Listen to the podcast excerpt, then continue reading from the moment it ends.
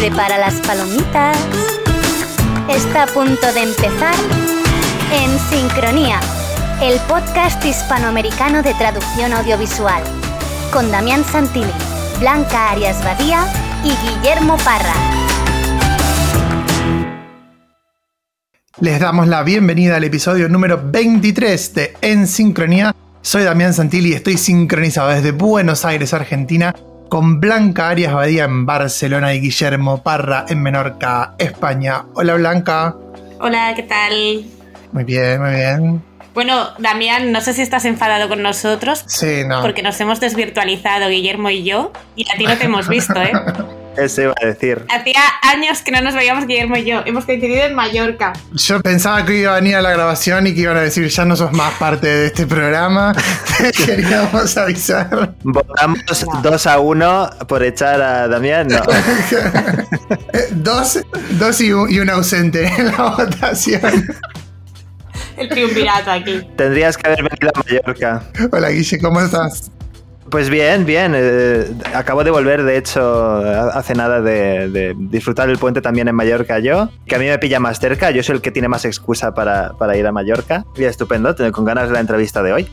Para los que no lo saben, nosotros nos conocemos y hablábamos todos los días, pero desde que empezamos a hacer el podcast no nos volvimos a ver en presencial, ¿no? Los tres, no, lo mismo modo. Bueno, desde antes ya nos veíamos mucho, claro. No, no, no ha sido por el podcast. Pero tu- tuvimos algunos encuentros alguna- en algunos momentos, varias Eso sí, veces. sí, sí. Ujú. Pero desde que estamos con el podcast, nos juntamos, así que vamos a ver si Buenos Aires o donde sea, eh, la próxima va a ser eh, el encuentro para que así, no, así ninguno se queda afuera ni lo echan del programa. Espero que sí, espero que sí. Bueno, antes de avanzar y contarles todo lo que tenemos para hoy, les tengo que hablar de nuestro patrocinador, una por supuesto, la mejor herramienta en línea para creación, traducción y edición de subtítulos y de closed captions para todos los idiomas y para transcreación también, que es un tema del que vamos a hablar hoy. Eh, una tiene una interfaz web muy intuitiva y fácil de usar que nos permite trabajar como profesionales de la manera más sencilla.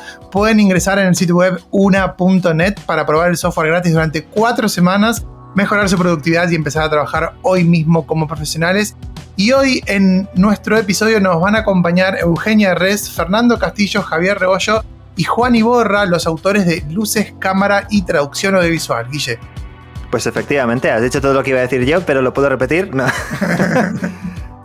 sí, sí, son cuatro traductores audiovisuales muy prolíficos a los que conozco desde hace años, algunos inicialmente solo desde redes, luego todos he tenido la, la ocasión de desvirtualizarlos en, en algún congreso, por suerte prepandemia, y mm, seguramente algunos os suenan, si no podéis ir a Twitter o a Instagram y, y los encontraréis, y sobre todo en Twitter eh, hablan mucho de traducción, comparten traduconsejos. Eh, De hecho, algunos de los traduconsejos que comparten también eh, luego han, han acabado en el libro. Y bueno, estos cuatro profesionales trabajan juntos con el colectivo Ampersound y nos van a hablar un poco de, pues, de lo que hacen, del origen del libro y, y de las, las razones por las que deberíais eh, comprarlo. ¿Por qué no? O ganártelo. O ganarlo. En el sorteo. Eh, eh. Muy bien, muy bien, muy bien. Bueno, ya vamos a contarles sobre eso. Bueno, y además vamos a tener como siempre nuestras secciones. Hoy vamos a comenzar con el laboratorio audiovisual, donde vamos a hablar de gestión tecnológica con entornos de traducción, pero por supuesto para traducción audiovisual. Después de la primera parte de la entrevista vamos a seguir con los minutos divulgativos, Blanca. Sí, yo voy a hablaros en los virtuos divulgativos de un libro de Elisa Perego que mm, salió hace un año, ya había empezado la pandemia de hecho, más o menos a finales del 2020 se publicó en la editorial Frankuntime y que se llama Accessible Communication Across Country Journey y bueno, y trata sobre la aplicación del lenguaje fácil de comprender al ámbito audiovisual. Cómo, cómo está ahora mismo el mercado, cómo son las prácticas profesionales en Europa habla de resultados de- del proyecto EASY, del que hemos hablado a veces en este, en este podcast. Y me parece un libro muy interesante, así que voy a contaros algunas cosas que cuenta. Muy bien, y después de la segunda parte de la entrevista vamos a cerrar nuestro episodio de hoy con los subtítulos con carácter para escuchar en la ducha, Guille. Exacto. pues justo los, los subtítulos con carácter de este episodio los he elegido por los propios subtítulos más que por el producto en sí. Y es que Había oído hablar maravillas de la traducción de la serie Only Murders in the Building, solo asesinatos en el edificio. Es una serie de comedia de media horita que diría que podéis ver, no sé si en todos los países, pero espero que sí, en Disney Plus. Y que, bueno, es un misterio, un murder mystery que, que lo llaman, sobre un crimen que se ha cometido e intentan resolverlo. Hay un podcast implicado además, ellos tienen su propio podcast que no es tan bueno como el nuestro, pero bueno, está relacionado. Y bueno, pues de eso voy a hablar en la sección. Excelente. Ahora que dices que hay un podcast, voy a hacer un llamamiento, aunque no tiene nada que ver con este podcast, a todos los que seáis catalanohablantes que escuchéis el podcast, a que votéis en el neologismo del año la palabra podcast. Ya que estáis escuchando esto y sois consumidores de podcast, me parece el momento para reivindicar los podcasts. Así que, adelante. Muy bien, muy bien. Bueno, y ahora sí, vamos a dar comienzo entonces al episodio de hoy con el laboratorio audiovisual.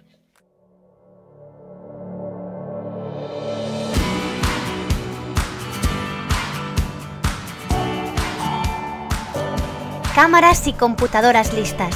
Llegó el momento de experimentar. Entremos en el laboratorio audiovisual con Damián Santilli.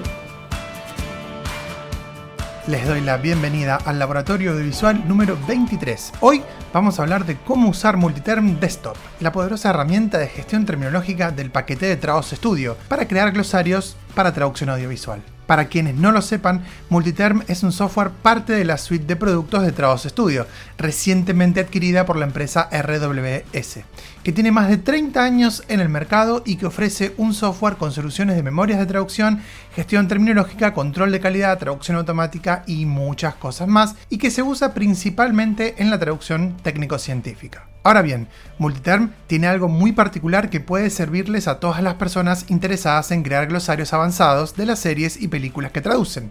Al ser una herramienta independiente, no se encuentra exclusivamente ligada al producto principal, Trados Studio, y por lo tanto se puede usar sin él, aunque, como ya hemos contado, Trados también sirve para traducción de subtítulos solamente desde plantilla y de guiones de doblaje. En otros programas líderes del mercado, como MemoQ, la función de gestión terminológica está dentro de la herramienta y no podemos acceder a ella sin usar el programa principal. En el caso de Multiterm, si quisiéramos usarla sin adquirir trados, podríamos hacerlo sin problemas. Es más, la versión de prueba de Multiterm no comprueba licencia, por lo que podemos instalarla y usarla de manera indefinida, sin pagar nada. Pueden escribirme por mis redes si quieren que les indique cómo conseguir la versión de prueba de Multiterm 2021. Vamos entonces al programa. Una vez que lo instalamos y lo abrimos, veremos varias opciones para crear glosarios. La que analizaremos hoy es la que dice crear base de datos terminológica. Hacemos clic ahí y lo primero que nos pedirá es que elijamos dónde guardaremos la base y qué nombre vamos a poner. Supongamos que queremos crear una base sobre el Señor de los Anillos, así que le pondremos de nombre LOTR y elegiremos dónde guardarla.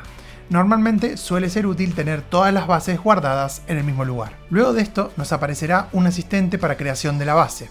Damos clic en siguiente y en el paso 1 vamos a optar por la opción crear nueva definición de base de datos terminológica desde cero para elegir nosotros qué queremos incluir en el glosario. En el paso 2 repetimos el nombre. En el paso 3, elegimos los idiomas que queremos que tenga el glosario. A diferencia de las memorias de traducción, las bases terminológicas pueden ser plurilingües, así que podremos elegir varios idiomas. En el paso 4, vamos a cargar los campos descriptivos. Estos quedarán a elección de cada profesional, pero podríamos crear un campo de imágenes y videos para cargar fotos de los personajes y escenas relevantes, si podemos.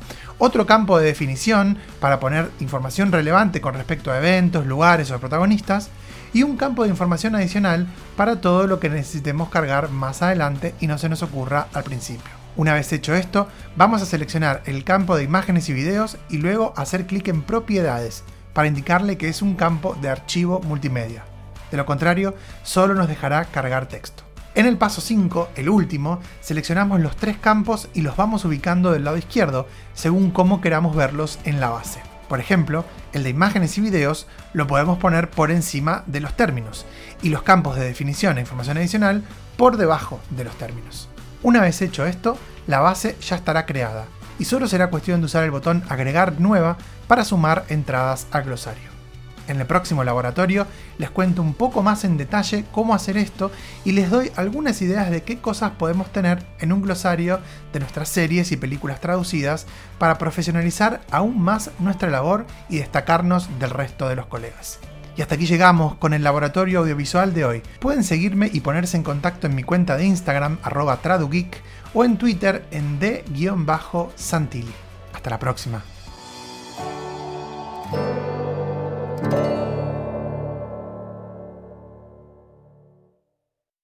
Pues hola a todos y bienvenidos. Estamos aquí ya con los autores del nuevo libro en traducción audiovisual, Luces, Cámara y Traducción Audiovisual, Guía para Futuros Traductores Audiovisuales.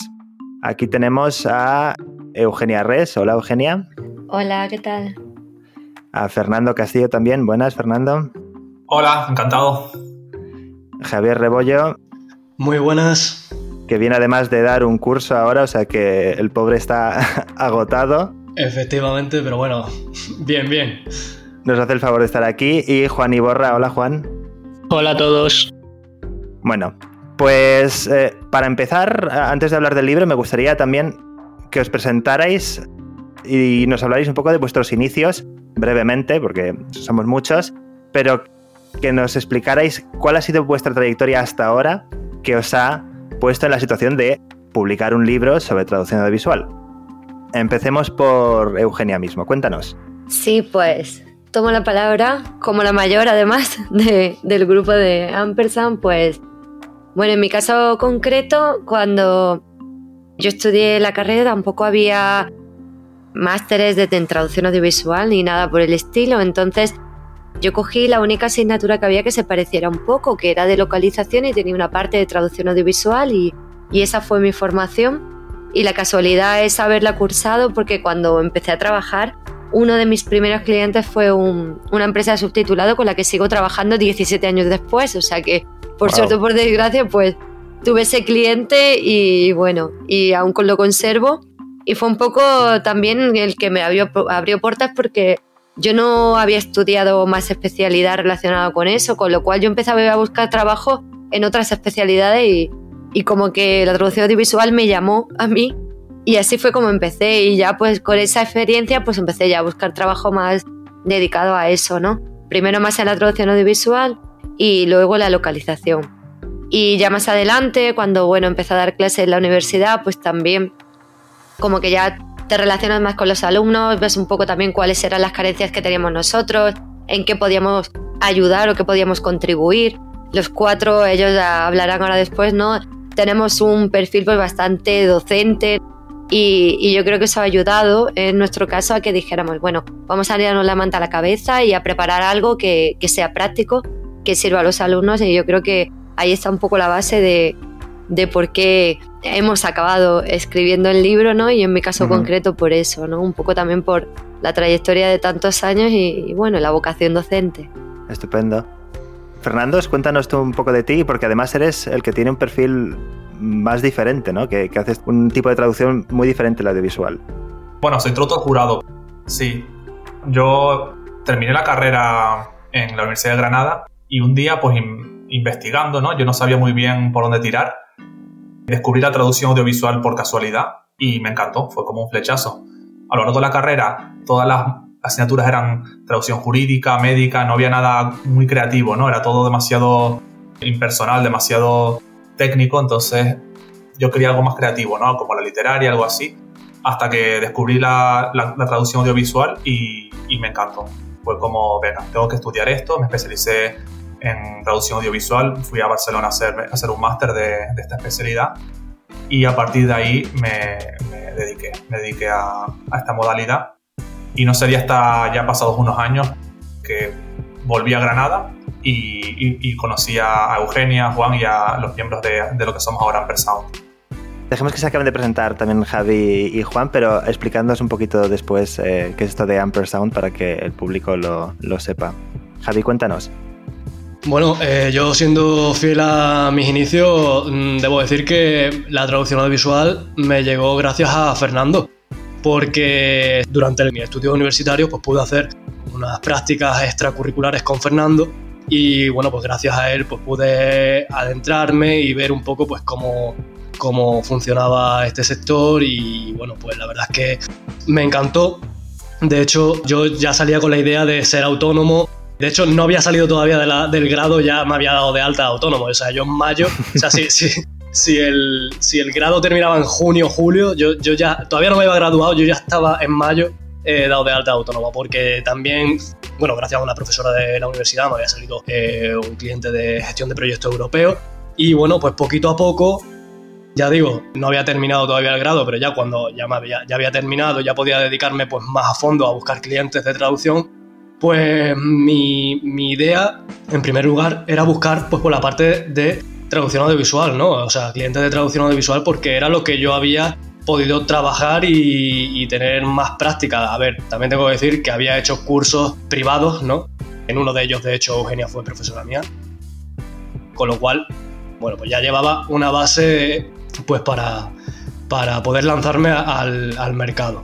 Y, bueno, pues conforme fueron llegando los clientes, eh, al principio no eran exclusivamente audiovisual, pero sí había cositas de audiovisual, hasta que ya llegó un estudio de doblaje y bueno, pues con, el, con este estudio pues ya pude trabajar en mis primeros proyectos propiamente audiovisuales de estos que se van a ver en televisión, de no sé qué. Y ya pues pude soltar los proyectos europeos, esto de gestión de proyectos europeos, y pude centrarme más en la parte de traducción y buscar clientes de traducción y vivir más de la traducción audiovisual. Estupendo. Me, viene a la cabeza una, anécdota, porque nosotros nos conocimos, que yo sepa, en el SELM. Y, sí, efectivamente. Y recuerdo que ibas por ahí repartiendo tarjetas de. efectivamente, sí, sí. De Stranger Things y de cosas así como muy, muy curiosas. Sí, sí, sí. Las, nada, eso las personalicé ahí como pude. Nada, para el congreso. Y oye, mira, pues al final conocí a gente. Por ejemplo, tú, por ejemplo, a Kiko también, que después hablaremos de él, ¿no? Me parece. Sí, sí. Lo mencionaremos por ahí. También lo conocí allí. Con lo cual, bueno, pues. Eh, ese, ese congreso fue muy especial porque fue mi primer congreso al que, al que yo asistí y, conocí a muchísima gente que luego, pues bueno, hemos mm, seguido viéndonos, teniendo relación y muy bien. Pues para que vean nuestros oyentes que no, hace falta esperar a acabar de, estudiar para lanzarse y, empezar a, meter un poco eh, el pie y a conocer gente. Y bueno, y pasamos a Juan. Juan, cuéntanos. A ver, lo mío tampoco, mi historia yo creo que es la de la que hemos tenido muchos que nos dedicamos a la traducción audiovisual. Creo que al igual que, ellos tres, que, Eugenia, que Javi, que Fernando, los cuatro estudiamos en, Granada. En Granada, y, por desgracia también muchas otras universidades españolas, apenas se toca el tema de la traducción audiovisual. Y la única asignatura que tuvimos, que en aquella época, al menos cuando yo estudié, se llamaba traducción multimedia, creo, o algo así pues tocaba un poco el tema audiovisual, el tema localización y poco más, creo, de hecho.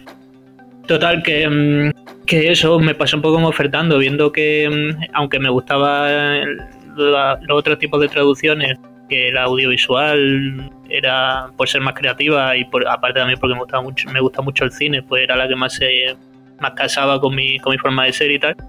Pues nada más acabar intenté buscar trabajo en, traducción audiovisual. Y lo hice a medias porque los primeros encargos de audio que me llegaron fueron de audiovisual, pero en realidad el contenido de, de los vídeos era, era médico, ¿no? Eran de una farmacéutica que hacían unos vídeos de formación para trabajadores suyos. Entonces, en forma era audiovisual, en contenido era médica, que tampoco me disgustaba, entonces contento en ese sentido. Porque mucha gente cuando piensa en audiovisual se imagina en películas, cine, Siempre ficción, sí sí, sí, sí, etcétera. Y mm, yo creo que gran parte de, la mayor parte de audiovisual, en cuanto a forma al menos, tiene que ver con marketing, con médica, con cualquier otro tipo de traducción. Porque en este sentido es más una forma, más, un, más una, una modalidad de traducción que un, que un contenido, ¿no? Digámoslo así y nada y poco más. Luego ya por suerte, pues por contacto, conoces gente que te digan, oye, está, estoy, estoy buscando, está en mi empresa están buscando traductores audiovisuales, manda el currículum a ver si hay suerte, tal y cual. Pues así contacté con varias agencias, pasé lo, y el proceso natural, digamos, ¿no? Hice la prueba de traducción, tuve suerte de pasar la prueba de traducción y acabé haciéndome una cartera de clientes que, que me da para vivir hasta ahora prácticamente y de forma es exclusiva de la, de la traducción audiovisual. Porque al principio es verdad que tocan más palos porque es complicado vivir solo de un tipo de traducción, de una especialidad de traducción. Pero ahora ya por suerte yo creo que el 90% de lo que hago audiovisual y el otro 10% es de clientes antiguos que tengo que a lo mejor me siguen enviando cosas y ya llevo mucho tiempo colaborando con ellos, me da cosa decirles que no y sigo aceptando el proyecto. Bueno, pues eso es, eso es bueno, que haya tanta gente que si bien empieza probando de diferentes disciplinas, al final pues eh, puede acabar especializándose en, algo que, le gusta, como es vuestro caso. He oído que mm, todos habéis estudiado en Granada, ¿no? Sí. Entonces, ¿sois discípulos o medio discípulos de Mayoral, de Roberto Mayoral? Sí. Sí. Bueno, en mi caso concreto me ha dado clase, yo no sé, yo, bueno, tampoco se jubiló hace tanto, tanto, aunque aguantó, pero yo sí, a mí sí. A mí no me pilló, a mí no me pilló. Sí, a mí me dio clase, pero de traducción es jurídica, él, era de jurídica. A mí también. Mm, a mí de jurídica también. A mí me dio de traducción general, o sea, y eso, una clase creo que fue en segundo de carrera o algo así, ¿no? de las básicas, digamos, de la no fue especializada. Es que este hombre, eh, bueno, nosotros también lo, hemos leído en, todos lados y yo lo conocí en una neti que se hizo en, Granada y que además hizo un órdago y, para jubilarse, que fue muy divertido. Pues para, no irnos un poco por las ramas, hablemos un poco de, del libro y de dónde sale la idea. Bueno, ya Eugenia nos ha explicado un poco dónde viene la idea, pero ¿qué vacío, qué hueco creéis que rellena este libro en la literatura de traducción audiovisual y a quién diríais que va dirigido? Bueno, si queréis, comento yo un poco. A ver, fundamentalmente la idea surge de la ausencia de asignaturas propiamente sobre traducción audiovisual. El tema es que con traducción audiovisual, claro, abarcamos un abanico muy amplio en el que, bueno, con seis créditos es complicado abarcar, bueno, pues ciertas cosas que luego efectivamente te van a hacer falta a la hora de saltar al mercado, ¿no? Es, un enfoque básicamente profesionalizador. Doy por hecho que les, interesa a todos nuestros oyentes, por eso hemos dedicado este episodio en específico al, libro. Y además este, eh, se, se ha publicado en una editorial pie de página que, publica bastante, no sobre audiovisual, pero sí tiene algunas publicaciones relacionadas, ¿verdad? Perdón, perdón, solamente quería aprovechar para decir que ya que hacíamos este programa, le mandamos un saludo a Alex Herrero, porque le conozco desde hace bastantes años y, como está en pie de página, pues, pues quería hacerlo. Sí, Eugenia, si quieres explicar tú el tipo de publicaciones que tienen.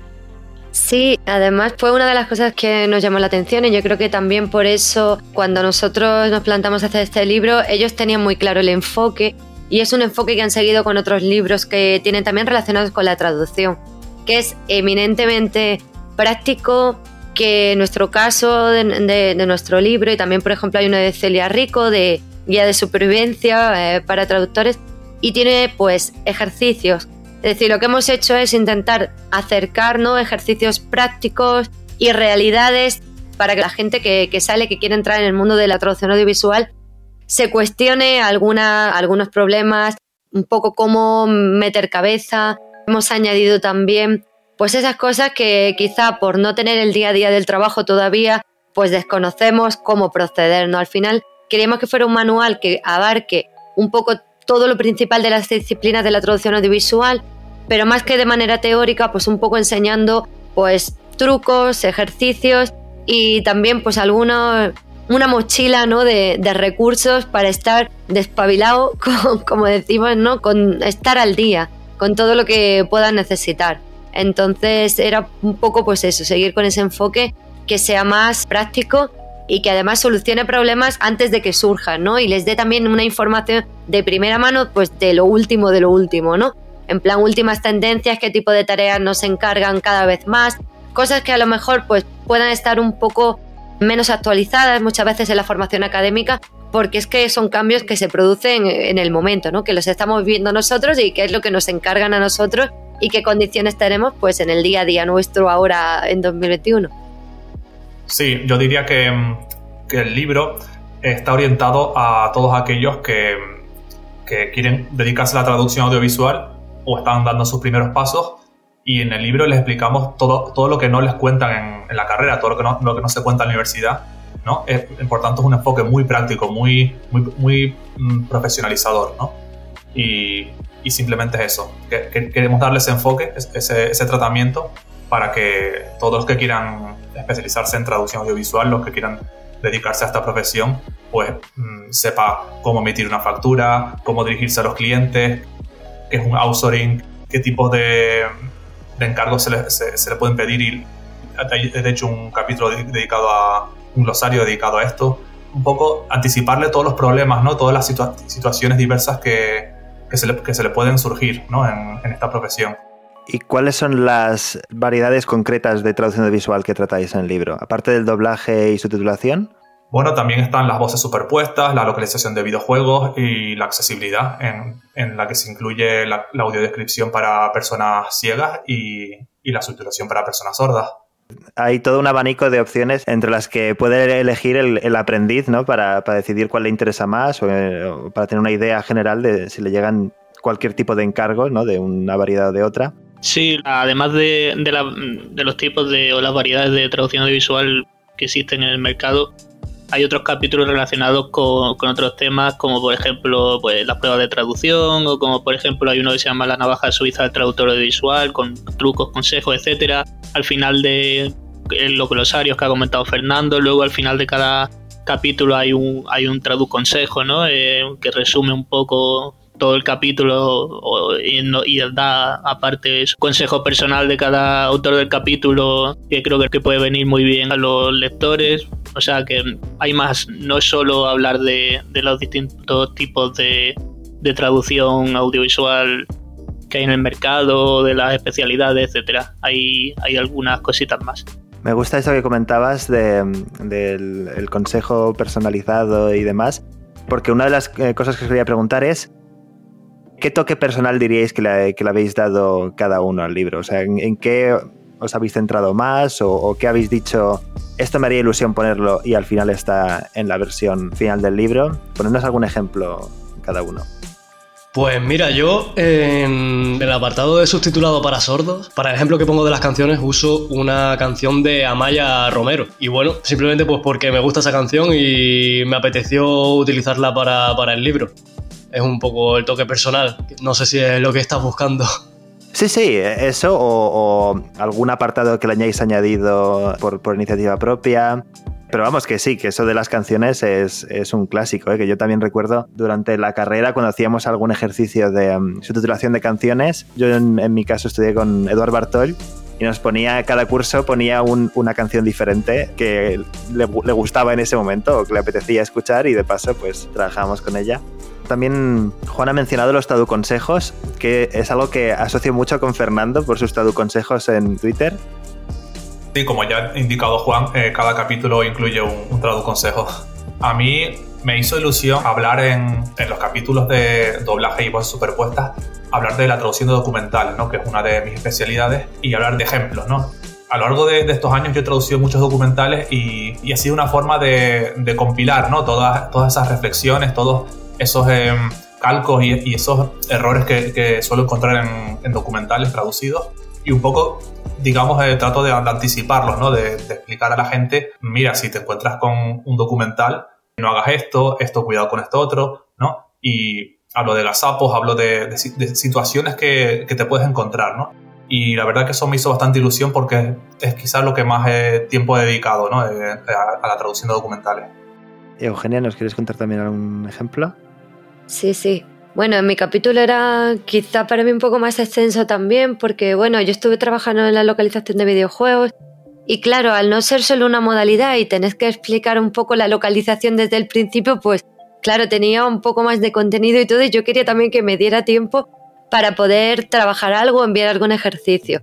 Entonces yo utilicé un juego que, que había traducido una parte y lo que fui haciendo en, la revisión, ¿no? Porque corregimos, ¿no? También el ejercicio para que la gente que lo pueda leer, pues pueda ver un poco qué hemos visto nosotros. Entonces, para mí, no sé, me hizo mucha ilusión también el decir, bueno, yo me planteo este texto como si me enfrentara por primera vez y lo que hice fue marcar todo lo que digo, los red flags, ¿no? Del texto, de, ay, aquí puede haber esto, aquí puede haber lo otro, ¿no? Esto que no se les olvide.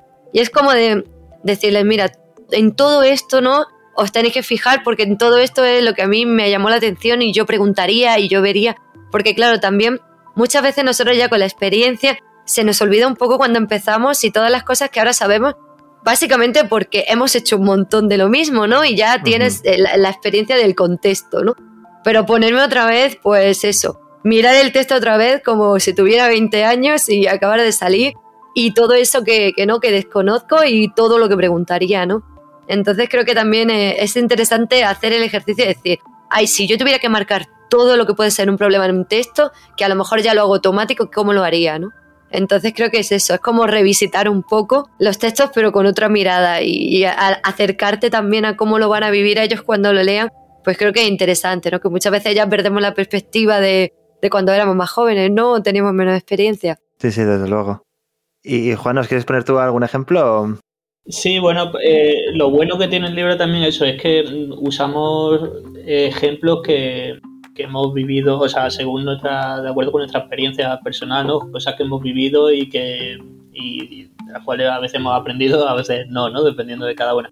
Eh, por ejemplo, estaba aquí revisando en mi en el capítulo de subtitulación que hablábamos del efecto este, aquello llamó aquí en concreto el primo que estudia en, en Irlanda, ¿no? Del típico que cuando tienes un mínimo de conocimiento del, idioma que se traduce, eh, al que, del que se traduce el idioma origen, a poco que la traducción, digamos, de la, subtitulación en este caso, porque en el doblaje se tapa, se tapa el audio original y no sabemos nunca cómo qué se decía en el original, ¿no? Pero como en los subtítulos sí que estás escuchando el audio original y, y viendo la traducción en el subtítulo, pues a poco que sepas siempre hay algún enterado ¿no? que ya critica la, traducción porque cree que alguna traducción a lo mejor literal es mejor que, una traducción que se más de lo original. Entonces, sí, lo típico, claro uso un ejemplo que, recuerdo perfectamente que viví en el cine y al salir de la sala pues había unos chavales comentando si es que en el original decían look down, look down que, que significa mira, look es mira y down es abajo pues mira abajo eh, es más claro agua. él lo veía claro ¿no? entonces claro en la, traducción al subtítulo se le había dado una vueltecita para que encajara mejor por contexto y así eh, muchos otros ejemplos que creo que hacen más o menos el libro y que le dan un tono de veracidad porque son eso, anécdotas que, todos hemos vivido y que reflejan un poco qué es lo que pasa en el día a día. Y creo que Damián está levantando la mano para preguntar algo. Cuéntanos, Damián. Sí, yo quería que nos metiéramos ahora un poquito en, algunas de las cosas que, tienen que ver con, lo que ustedes observaron para poder llegar al, al libro en sí, ¿no? Euge comentaba el tema de, las falencias que, mm, que, tienen que ver con la distancia entre la práctica real de la, traducción audiovisual y lo que se enseña, incluso cuando se enseña.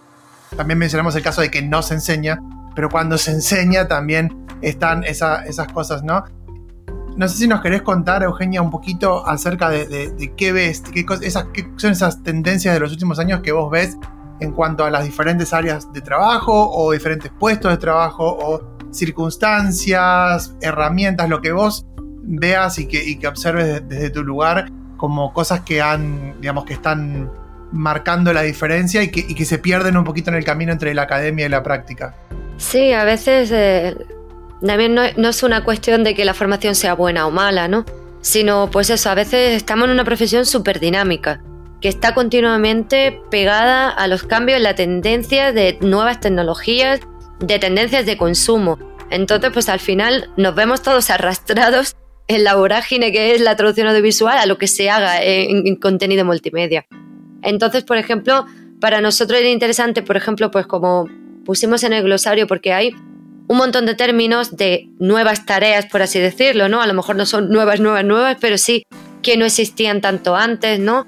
De adaptación, por ejemplo, de guiones de doblaje a subtitulado, adaptación entre eh, los subtítulos, por ejemplo, que ya estaban en una plataforma para lo que son las, eh, las normas de una nueva plataforma. Es decir, ahí ha habido un montón de cambios, sobre todo con la entrada, yo creo, de, de las nuevas plataformas de, de televisión que han venido a cambiar un poco la tendencia que había en el sector de que era como más inamovible, bueno, se crea subtítulo de cero y ya está. Sino que ahora mismo hay mucha más adaptación en ese sentido. Luego también hay contenidos nuevos. A nosotros nos pasa, pues, por ejemplo, que estamos traduciendo para vídeos para Instagram, con lo cual el cambio de formato del vídeo lo hemos tenido que, dar una vuelta con los clientes siempre, ¿no? Desde posicionamiento, de qué cabe, qué no cabe, si en cuanto a idiomas, es decir, que yo creo que sí ha cambiado mucho, ¿no? E, e, estos cambios de las nuevas tecnologías, tanto en formato como en normas, como en tareas, pues sí que cambian. Y esto en realidad es que, primero que a veces el temario no te lo da y segundo que es verdad que, que te lo encuentras ya. Y tú como traductor pues no te queda otra que decir, bueno, pues me lo aprendo y tiro para adelante como buenamente pueda. Pero sí que es verdad que nos preguntamos entre nosotros, ay, pues alguien ha hecho esto, ¿esto qué significa? O este tipo de revisión, pero tengo que hacer esto, tengo que hacer lo otro. Y ha habido, pues eso, muchos cambios en el control de calidad también, en tipo de revisiones que hay. Entonces, pues yo creo que era muy interesante decir, bueno, vamos a juntar todas las ideas de todo lo que nos han pedido e intentar, pues eso, aclarar conceptos, que yo creo que entre nosotros había veces en que había tareas que uno había hecho y otro no, y también no las aclarábamos e-, en el momento, ¿no? Entonces, pues yo creo que tiene un poco más a eso, a que es muy dinámico, a que todo va cambiando muy rápido y, a que nos tenemos que adaptar pues a eso, a, los cambios a las nuevas tecnologías. Gracias. Nada. Ahora has dicho, Eugenia, que hay que ser muy rápido para crear y quería aprovechar que os teníamos aquí hoy para preguntaros a todos, pero muy especialmente a Javi, que creo que ha trabajado en transcreación.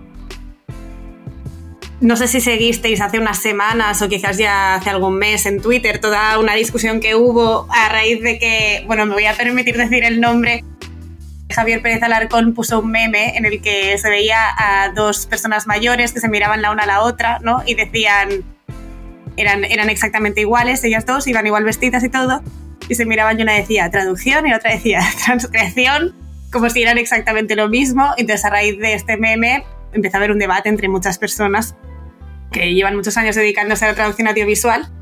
Entonces, yo, bueno, no me importa mojarme y decir que en clase muchas veces defiendo que la traducción audiovisual ya de por sí implica mucha creatividad, pero es verdad que mm, hay estándares, ¿no? Que incluso separan la, la transcreación como práctica profesional. Entonces os quería preguntar a vosotros cómo veis esto, si realmente lo veis como dos prácticas absolutamente distintas, qué tiene la una de la otra. Bueno, si podéis hablar un poco de esto y responder a todas las personas que yo creo que tenían dudas genuinas en Twitter sobre este tema.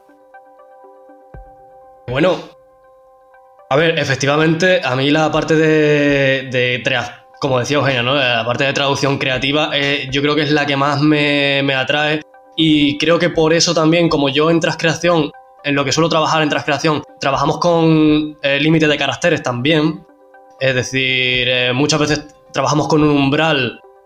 Es decir, si, si, por ejemplo en el original tenemos 100 caracteres, ¿no?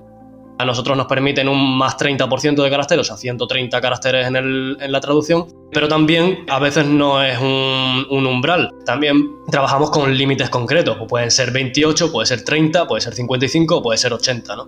Y creo que eh, estas son las dos modalidades que a mí más me interesan.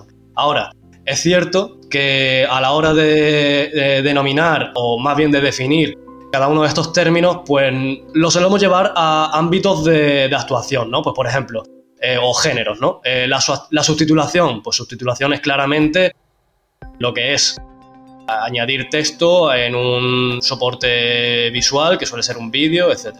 Eh, la transcreación, pues la, la solemos meter en el ámbito del marketing. La localización en general, ¿no? Pues la solemos meter en el uso de...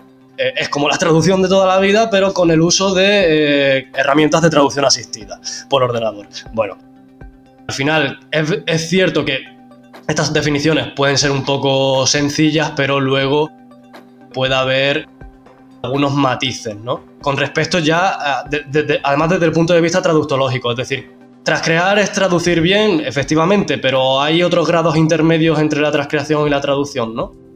Ya, bueno, pues tampoco me quiero meter en el debate, además yo de Twitter estoy súper alejado, ya no... Sí, sí, no, no, no lo decía por Twitter, es que es algo que también surge mucho yo creo en, en las aulas, porque los alumnos tienen dudas sobre, sobre esta distinción, Sí. sobre todo si haces mucho hincapié en la importancia pues, de tener en cuenta el contexto, ¿no? ser creativo, alejarte de una traducción literal que pueda hacer una máquina y ser un valor añadido, ¿no?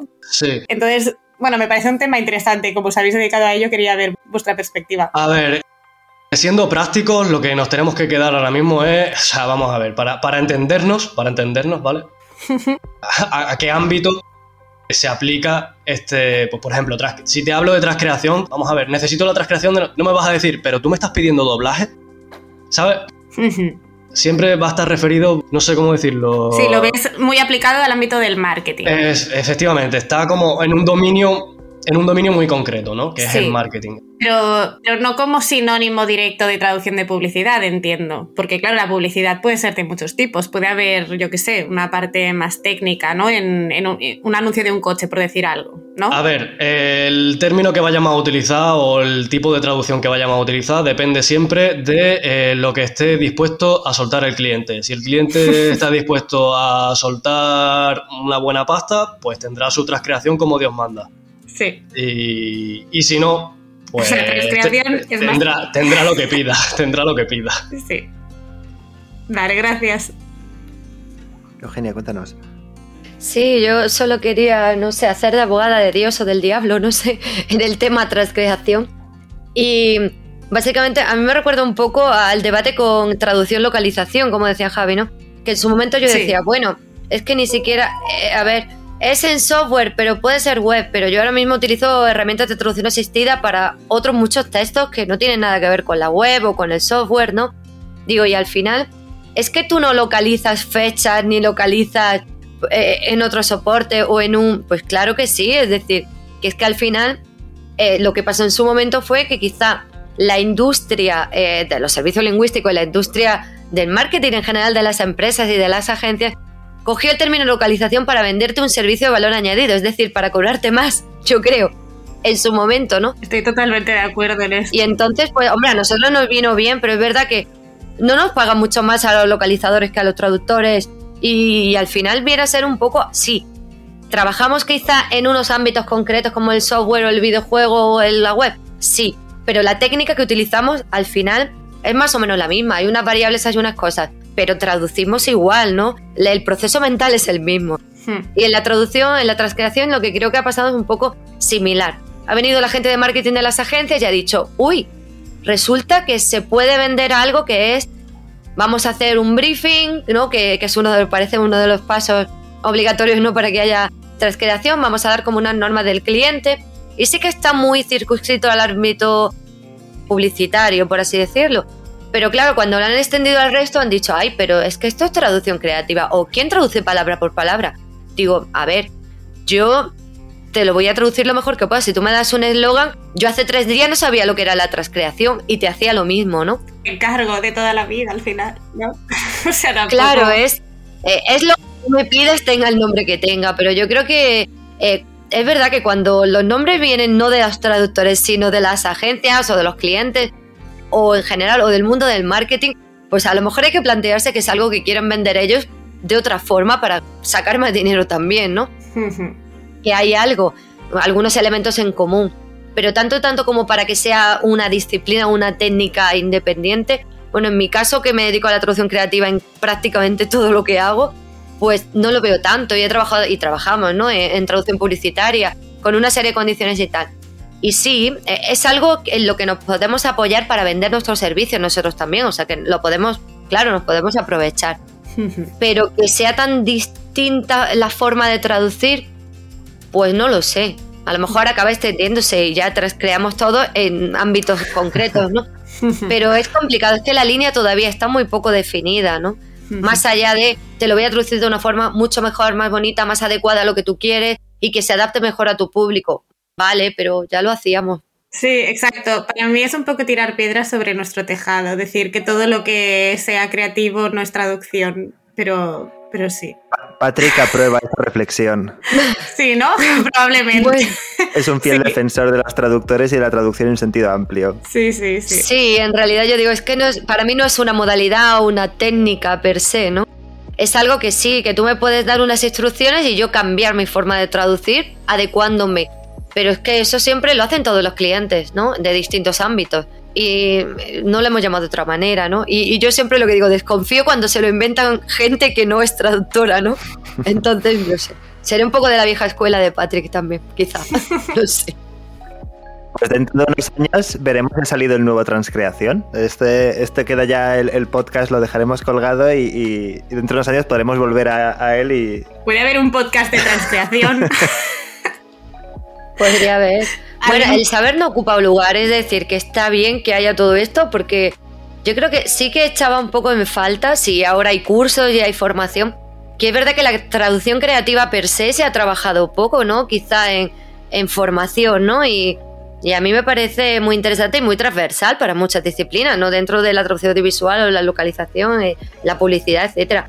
O sea que bueno, le damos el punto positivo de que ha saltado la palestra y ha sacado ahí a la, traducción creativa que muchas veces pues no sabemos cómo trabajarla muy bien, ¿no? Y creo que es una habilidad muy buena. La visibiliza. Yo otra vez haciendo de abogada de lo que sea. Muy bien.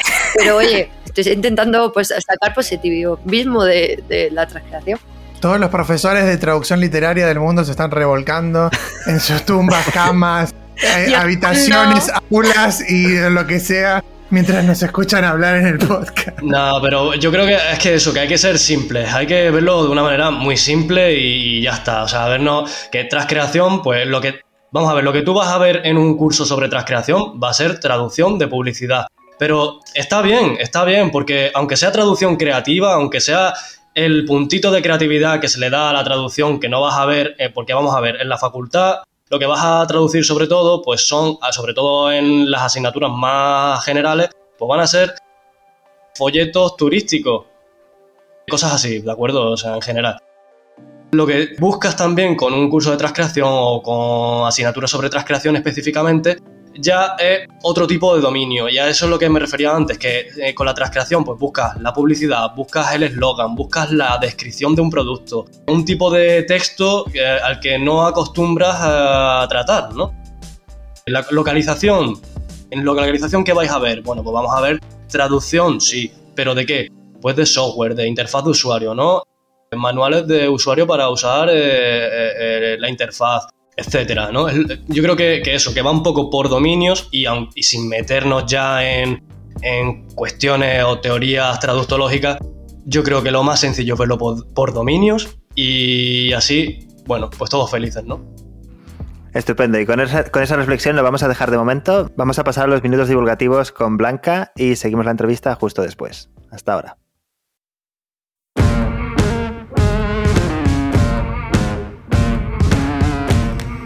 En este podcast no nos gusta que la investigación sobre traducción audiovisual y accesibilidad se quede guardada en un cajón. Empiezan los minutos divulgativos con Blanca Arias Badía.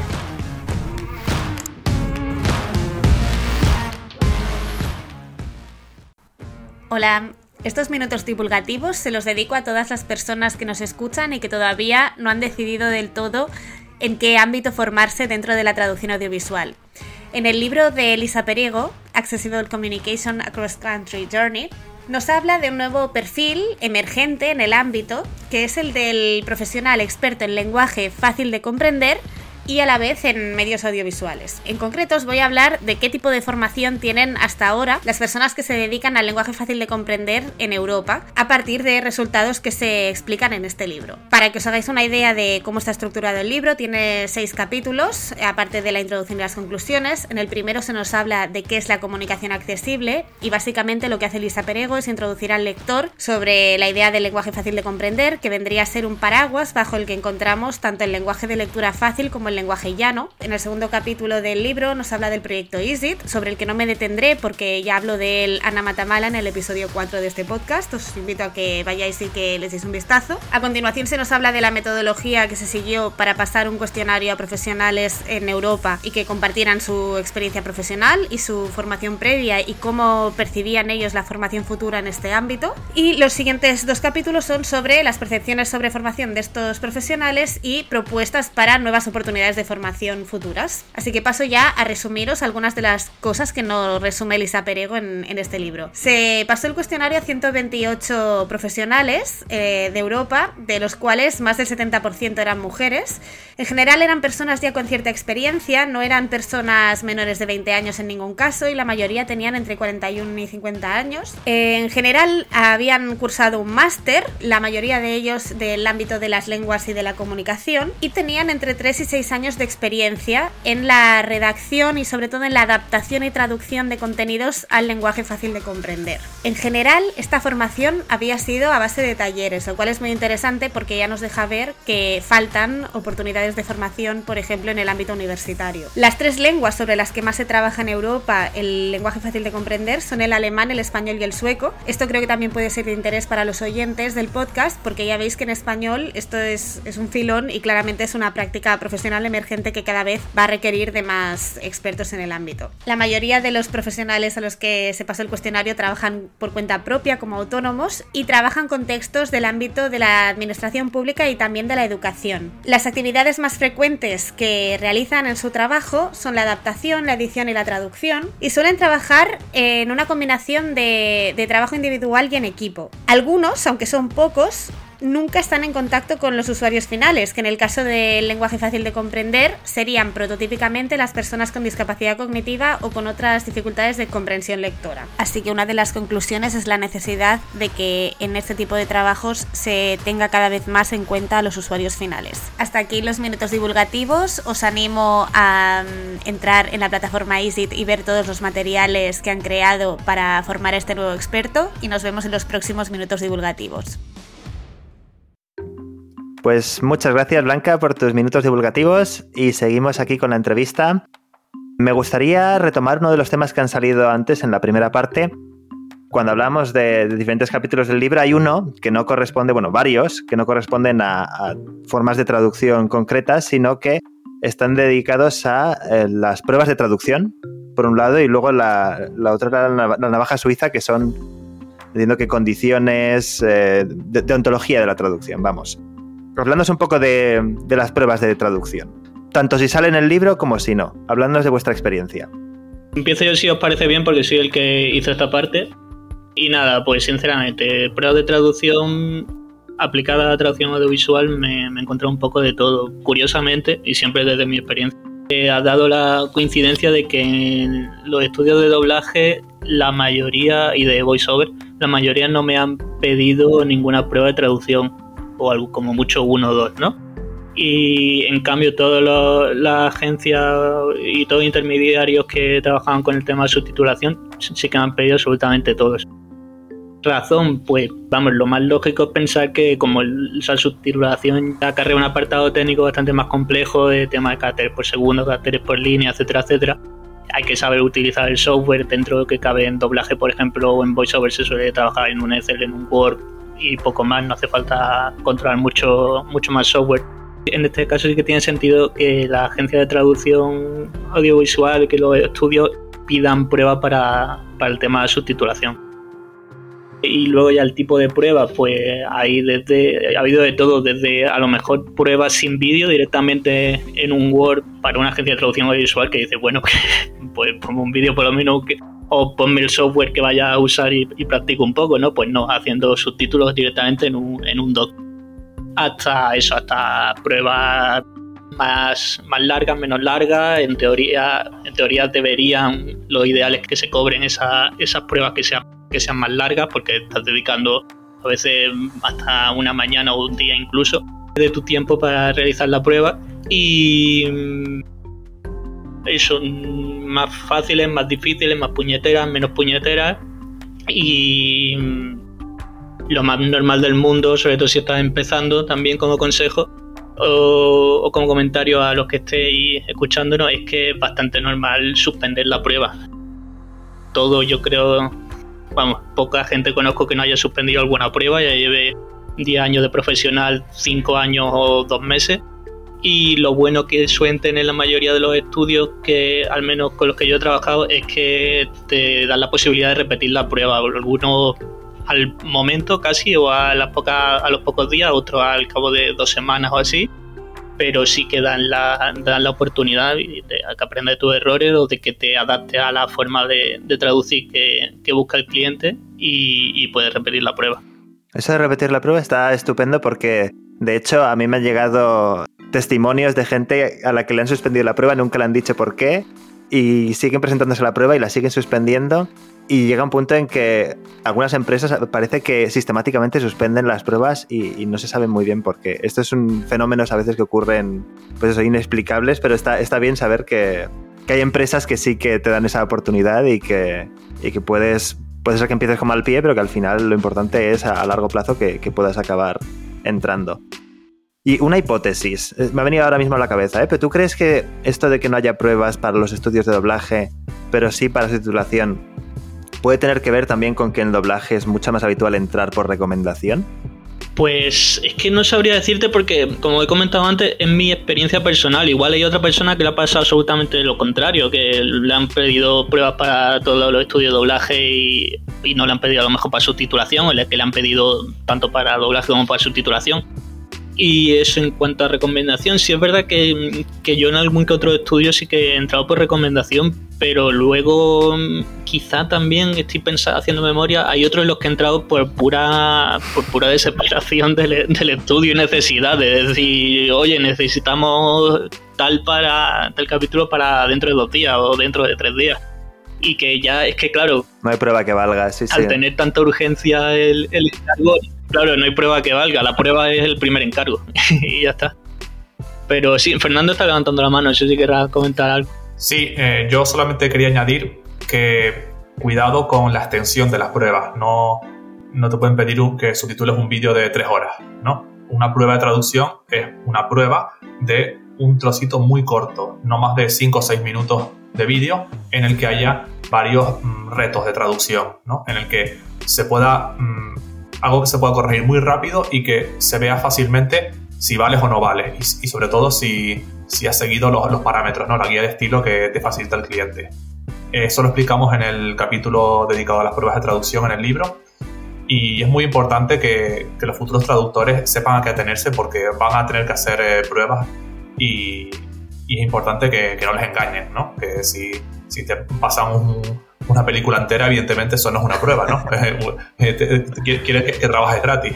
Entonces, mucho cuidado con, con, las condiciones ¿no? de, la prueba que, te están pasando. Bueno, ellos prueban a ver si cuela, ¿no? Yo quiero hacer una pregunta, puede tomar Fernando la posta de esto, que justo está hablando de esto que tiene que ver con, con la iniciación también en cierta medida, pero em, si no puede responder cualquiera. Una de las cosas que nosotros normalmente charlamos en el programa o en las redes y que vemos bastantes es que la gente siempre tiene como, una, desesperación especial por empezar a dedicarse a la traducción audiovisual, ¿no? Me parece que, no, pasa con otras áreas que digan, te voy a traducir ese contrato de 10.000 palabras gratis, pero por favor, dámelo. Y, eh, pero en traducción audiovisual pasa bastante, ¿no? Esa cuestión de, decir, bueno, es, para Netflix, te pago por traducirlo o esto o lo otro. Ah, sí, pero no me importa que esta prueba de traducción sea de 45 minutos porque me la pasé súper bien con la prueba. Entonces, ¿cómo podemos acercar esa necesidad de trabajar sin que se termine en que se abusen? Eh, justamente estas últimas semanas también que se viene hablando mucho también con el tema de la traducción automática, además. Evidentemente se observa por parte de las empresas mucho abuso en general, no solo con las tarifas, sino con un montón de otros factores. Entonces, ¿qué pueden recomendarles a ustedes? Este es un tema que hemos hablado mucho, pero que siempre todo el mundo aporta una mirada distinta. Fernando, o quien quiera responder eh, sobre, sobre cómo no entrar en eso y cómo no caer en la tentación de decir es audiovisual, lo hago gratis o, lo hago por, por nada, por, por un, un euro el minuto. Bueno, pues básicamente concienciando. Para eso vamos a las universidades a dar eh, eh, conferencias a, los alumnos, para eso explicamos un poco nuestra experiencia y también les avisamos de que, esto tiene una, una cara bonita, ¿no? La traducción audiovisual, eh, que es precioso traducir eh, películas y series y, videojuegos, pero, pero también tiene una cara oculta, ¿no? Una, una, cara más negativa a la que hay que prestar cuidado. No, no todo vale. Muchas empresas van a intentar aprovecharse de ti, no puedes bajar de X tarifa, hay ciertas condiciones que, que no debes aceptar porque sabes que desde el momento en que la aceptes ya, ya no vas a pasar de allí. Eh, las tarifas no las vas a, volver a subir. Si, si aceptas una tarifa baja, ya, ya te quedas con esa tarifa, ya no ya eres el, el, traductor barato, ¿no? Te, te, etiquetan como el traductor barato o si, si trabajas un, fin de semana, eres el traductor que trabaja los fines de semana y, y de repente dejas de tener vida social y, y entras en un bucle, ¿no? Eh, eh, todas esas situaciones, como ya las hemos vivido nosotros, pues las contamos para que no se repitan y, y por eso también hacemos tanta bulla en redes sociales, ¿no? Como, como ha pasado con, con, el tema de la postedición, porque es muy importante que, que el entusiasmo por, eh, por, introducirnos en el mercado de la traducción audiovisual no, no nos ciegue, ¿no? A, a, toda esta realidad, ¿no? A, to, a todas estas eh, especies de explotación por parte de, de ciertas empresas que, intentan abaratar los costes, eh, sea como sea, ¿no? ¿Y vos crees que te, te, escuchan o los escuchan cuando hacen esas charlas? Porque también está esta cuestión de a mí me pasa bastante en las redes sociales, sobre todo, que, que no sé, cuando, cuando pones un comentario así eh, de que por favor no acepten tal tarifa, perdés cinco seguidores. Es como que la gente eh, eh, es, es, tipo instantáneo y no falla nunca, ¿no? Después por suerte se recuperan. Pero esta idea de, de, que a la gente mucho no le gusta igual escuchar eso, decir, bueno, pero yo estoy trabajando igual por esa tarifa. No sé si les pasa que, porque incluso ustedes estamos hoy en, charlando todas con personas que tienen muchos años de experiencia, entonces también eh, quizás los que están estudiando y los que recién empiezan los ven y dicen, bueno, pero ustedes dicen eso porque ya llevan, ya trabajaron tantas cosas, o hicieron, eh, o tienen su empresa, escribieron un libro, ¿no? Entonces, ¿funciona, no funciona? ¿Se puede hacer algo para eh, llevar el mensaje de otra manera? A ver, hay que tener presente que todo el mundo al principio y bueno, al principio y durante el camino lo que pasa es que vas aprendiendo, pero sobre todo al principio la cagas. Y la cagas presupuestando y luego te das cuenta de que, ostras, se han aprovechado de mí, esto no me va a volver a pasar. Y bueno, y así es como vas aprendiendo, ¿eh? O sea, e-, efectivamente tener a compañeros que te asesoren y te digan, no, esto por ahí no pues está muy bien, pero al final, pues uno, bueno, pues está expuesto a todas estas cosas. Sobre todo al principio, ya digo, porque la inexperiencia al final te hace caer en errores que, bueno, que yo mismo he cometido y que luego ya no, no he vuelto a cometer, ¿no? Y yo creo que por ahí hemos pasado todos. Entonces hay que tener presente esto, simplemente como un mensaje de esperanza, quiero decir, que nadie se desespere, bueno, pues porque haya tenido una mala experiencia o tal, simplemente, bueno, pues hay que persistir, aprender de los errores y, y seguir para adelante, yo creo. Y ahora que hablamos del tema de tarifas y de, y de pruebas de traducción, suele recomendarse eh, primero acordar una tarifa y después hacer la prueba, ¿verdad? Explicadme un poco por qué. Sí, bueno, retomo yo el tema que no había comentado nada también del tema de las pruebas. Pues bueno, básicamente es porque en algunas ocasiones no los vamos a entender, seguramente. Es decir, muchas veces nos van a pedir hacer la prueba y luego resulta que las condiciones que nos van a proponer o que nosotros proponemos no las va a aceptar el cliente o no nos interesan a nosotros, ¿no?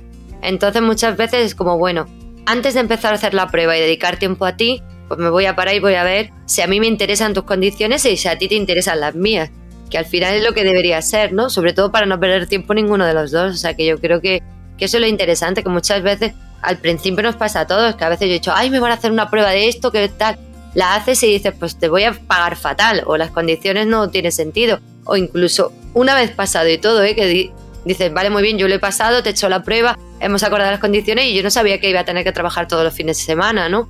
Entonces yo creo que es muy importante desde el principio pues establecerlo para, bueno, pues ahorrarnos tiempo todos, ¿no? Y decepciones y demás, ¿no? Yo creo que por ahí pueden ir los tiros, ¿no? Y el tema de las tarifas, porque veo que también lo, lo mencionáis en el libro, ¿Cómo lo abordáis sin correr el, riesgo de dar tarifas concretas? Bueno, simplemente no dándolas. O sea, lo único que, claro, lo único que hacemos es, vamos a ver, dar claves para que uno pueda establecer sus propias tarifas y sabiendo qué es lo que se va a esperar del mercado. Es decir, cómo se presupuesta una cosa, cómo se presupuesta otra, o si hay distintas formas de presupuestar el mismo servicio.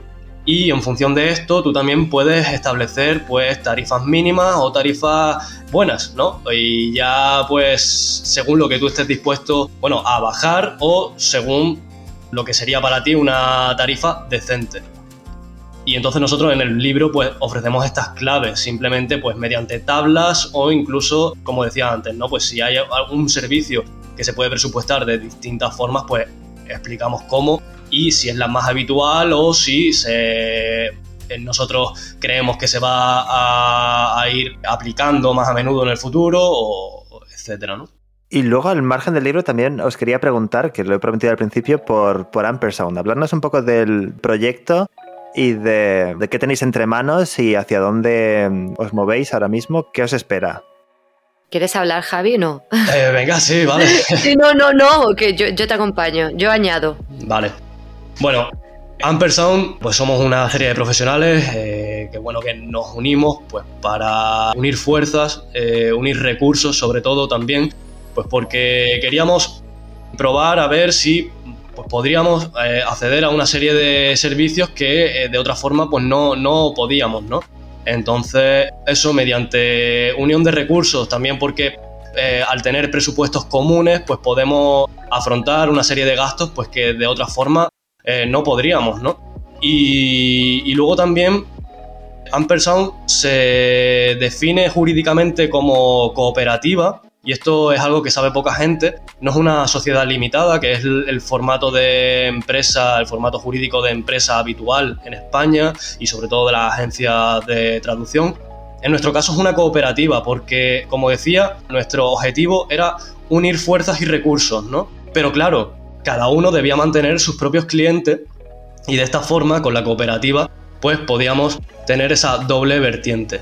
Es decir, por un lado tenemos la parte de empresa, en la que pues nos desarrollamos de forma distinta o a veces similar, en la que lo hacemos de forma autónoma, y, la parte autónoma que seguimos trabajando con nuestros clientes habituales o posible que podríamos haya, haya habido algún cambio desde que eh, también fundamos Ampersound, porque hay que decir, Ampersound también, bueno, pues requiere su tiempo y, sobre todo, bueno, lo que sabéis todos de empezar una empresa desde cero, ¿no? O fundar una empresa desde cero y todo el tiempo que conlleva y, cada vez que innovamos algo o queremos sacar o añadir o actualizar cualquier cosilla, pues tenemos que dedicarle tiempo. Entonces, pues esa es la, doble vertiente y así eh, nació Ampersound, ¿no? Pues de, la unión de, nosotros cuatro. Sí, una cosa, bueno, añadiendo a lo que comentaba Javi, que yo creo que lo más interesante para nosotros era que nosotros no lo hicimos por decir, bueno, vamos a montar una empresa y ya, sino que la idea era que, que trabajemos los cuatro, que los cuatro estamos implicados en el proyecto, que los cuatro aportemos lo que tenemos de cada uno de experiencia en cada uno de los campos, hay cosas que conocemos los cuatro y podemos hacer equipo, hay cosas que, podemos trabajar cada uno individualmente. Y también eh, para nosotros es muy interesante pues poder ofrecer es un servicio muy integrado, ¿no? Y conocer también otras disciplinas, de hecho, pues hemos empezado a trabajar bastante ahora en la locución internacional, con el tema del doblaje, eh, con el estudio, que era algo que, que, bueno, que no habíamos hecho tanto de primera mano. Entonces, bueno, la verdad es que estamos aprendiendo un montón sobre el proceso en general, ¿no? De, llevar el estudio de doblaje, no solamente la traducción, ¿no? Y, así que creo que ha aportado un montón de cosas positivas. Y es un lugar donde tienen cabida muchos más proyectos que el decir, bueno, soy autónomo por mi cuenta, ¿no? Y hemos podido tener, pues igual, plataforma de formación o ahora el tema del libro. Entonces son unas nuevas oportunidades que también son muy interesantes y, que podemos hacer, pues bueno, gracias así al trabajo conjunto. Entonces, así es un poco como surge el proyecto. Estamos trabajando en ello porque además es lo que decimos, hay cosas que hacemos que ya hacíamos, pero hay un montón de cosas nuevas que vamos aprendiendo sobre la marcha como empresa y, yo creo que eso también es muy interesante para nosotros, ¿no? El no estancarnos y, y el, el que nos vengan con otras propuestas distintas, clientes nuevos de otros campos, de otras disciplinas, en otros soportes entonces estamos, pues eso, accediendo pues allá está, pues a todo el mercado y, es muy interesante también pues ir viendo hacia dónde vamos, ¿no? Hemos tenido un poco de todo en, este tiempo y pues nada, pues seguimos igual, ¿no? Atendiendo a clientes y viendo ofertas nuevas y, yo creo que, bueno, por ahora auguro un buen futuro y, y nada, seguimos trabajando en ello. Oye, y también quiero que, que esto sirva de, co- como idea para, para otros compañeros, que, que- que sepan que, que esto es posible. Es decir, no tienes que rechazar obligatoriamente a tus clientes para poder embarcarte en un proyecto así. Por lo que comentaba antes, de que la forma de cooperativa te permite mantener a tus clientes y desarrollar un proyecto paralelo. Sí, además cabe señalar que mm, nosotros no solo eh, prestamos los típicos servicios de traducción, ¿no? Eh, en nuestra web se, eh, se ve la carta de servicios que ofrecemos y, y tenemos también eh, locución, ¿no? Con nuestro estudio de doblaje, hay eh, servicios de transcreación, de eh, copywriting, tenemos también cursos nuestros de formación que, que estamos sacando, en fin, digamos que mm, tratamos de ofrecer un servicio integral y, y lo más diverso posible y tiene una cara bonita y es que mm, cada día es un reto diferente. Un, eh, un día estamos eh, aprendiendo sobre, sobre surf, ¿no? que, que hemos traducido películas de surf eh, para, para un festival o, o, de, o de repente te ves em, gestionando la locución de un poema, ¿no? Eh, que, que ha También sido, ocurrió. Sí. que ha sido un, un- un cargo bastante gracioso. se llega a otro público de otra manera, con otro tipo de encargos. Entonces, yo creo que eso también es un reto y es interesante para nosotros, pues eso, poder llegar a eso y, y bueno, aceptar más retos, porque como el traductor no tiene retos, pues nosotros queríamos más retos. Pero sí, es, la verdad que, que es interesante además. La idea de poder hacerlo apoyado es muy distinto, ¿no? Yo también estoy aprendiendo mucho. Todos aprendemos, creo, de todos, de que, oye, ha pasado esto, cómo lo hacemos, cómo lo presupuestamos, cómo lo veis, eh, ideas para optimizar, ¿no? Cada uno de los encargos que tenemos y, yo creo que es muy interesante. Es como llevar un mentor. Yo llevo a tres mentores conmigo en cada proyecto que emprendo y, y yo creo que eso está muy bien, ¿no? Te ofrece tres puntos de vista distintos y, y no estás tan solo, aunque llevo mucho tiempo trabajando en esto, pero es un apoyo bastante interesante. Y también un poco, que lo habéis comentado un poco de pasada, que, que es verdad que teníamos dentro que cabe la seguridad, la tranquilidad de que ya estábamos, cada uno de nosotros estaba establecido en el mercado como autónomos primero. Y que claro, que, que no es como empezar de cero, no es digamos acabar la carrera y sin tener ingresos lanzarse a, a la piscina, ya sea con una SL o una cooperativa, ¿no? que siempre es mucho más complicado y al mismo tiempo que, que, eso, que por un lado te ofrece seguridad el poder decir, bueno, eh, si flojea un poco más Amazon por lo que sea, si es mala pata, pues eso, seguimos teniendo nuestros clientes, cada uno eh, individuales como, como autónomos. Al mismo tiempo, eh, eso, al tener los clientes y tener nuestro, nuestro trabajo aparte de, de Ampersand, eso también lo que ha hecho es que yo creo que que tarde más en, en, despegar, ¿no? Retrasaba un poco todo, porque no teníamos la necesidad de que funcionara desde el primer día al 100%, que ojalá, ¿no? Siempre, claro. Pero, y al tener también eso que dividir el trabajo con el que teníamos eh, como autónomo, pues eso también lastra un poco el tema de, de así que la, la, empresa o la cooperativa despegue, ¿no? Que son unos apuntes que, que para que también lo tengáis en cuenta si, si estáis planteando hacer algo parecido pues confiamos en que nuestros oyentes eh, tomen nota. Esto va un poco en línea con lo que mencionaba Mariana eh, en, el año pasado en uno de nuestros episodios anteriores, que, bueno, la unión hace la fuerza, básicamente, y, en este caso es, es evidente todas las ventajas que supone. Y yo creo que con esto lo vamos a dejar. Eh, simplemente, bueno, aprovecho para daros las gracias otra vez por dedicarnos este ratito para la entrevista. Muchas gracias a vosotros. Gracias. Enhora, enhorabuena por el programa, eh, os escucho todas las noches. Gracias. gracias. Muchas pues gracias, nos, eh, de verdad. Nos escuchan más, más, que nosotros, ¿no? y, y, nada, a nuestros oyentes les recuerdo, tenemos el libro Luces, Cámara y Traducción Audiovisual de estos eh, cuatro traductores que además eh, han sido tan amables de darnos una copia que vamos a sortear en redes, así que estad muy atentos. Ya os diremos las condiciones y, y demás, lo publicaremos próximamente. Y además es un libro que cuenta con el aval, el prólogo de Kiko Rovira Veleta, al que seguramente todos deberíais conocer y si no lo conocéis, eh, poneos ahora mismo el episodio 19 del podcast porque ahí lo entrevistamos y lo podéis conocer en, en mayor profundidad. Pero vamos, que solo el hecho de que, de que Kiko avale el, el proyecto ya significa algo, ¿no? Y lo dicho, muchas gracias por todo y hasta la próxima. Hasta luego. Hasta pronto. Hasta luego. Hasta luego. Chao, chao. Chao.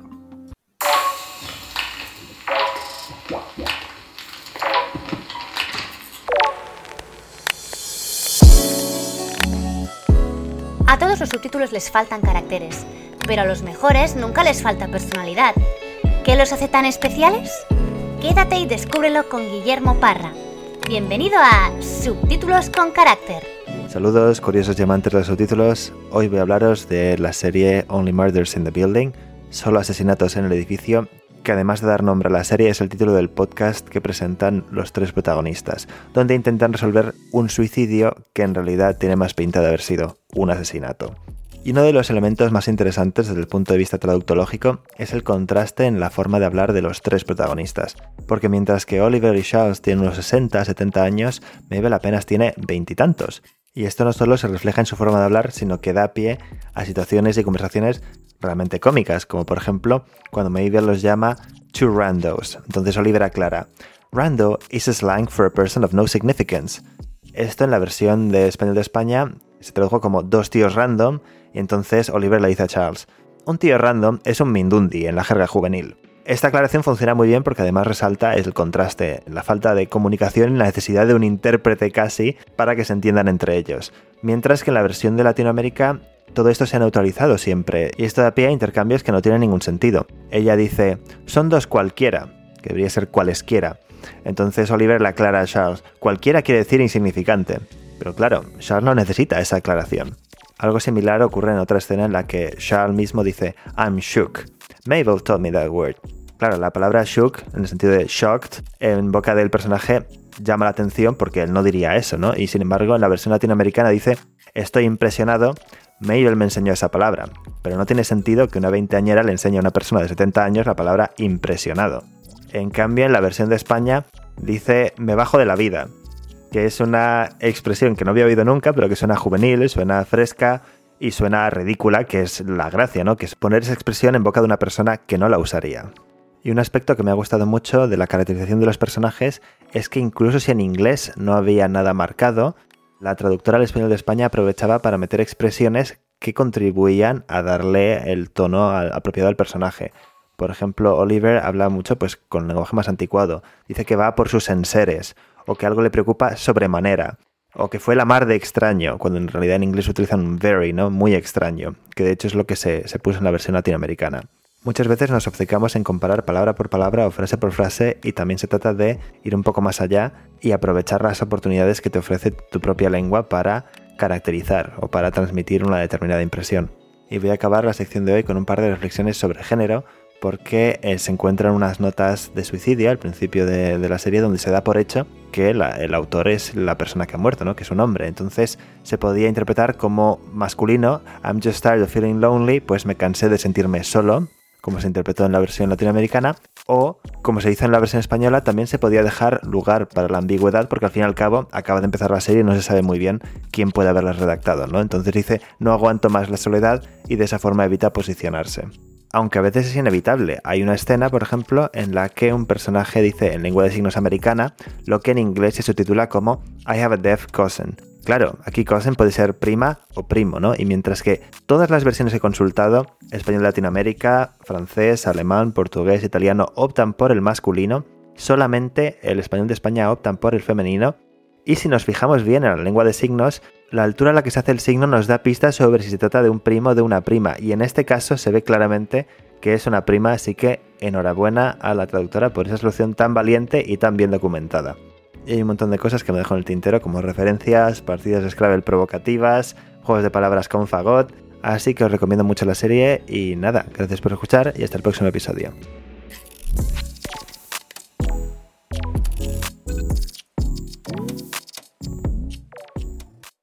Bueno, muchas gracias por tu sección, Guille. Muy interesante. Vamos a ver esa serie. Eh, no sé si están Disney Plus acá. Si no están Disney Plus, están Stars, porque acá dividieron eh, todo lo que era contenido Fox y que es para adultos en otra plataforma para cobrarlo el doble. o sea, cobran de una y cobran la otra.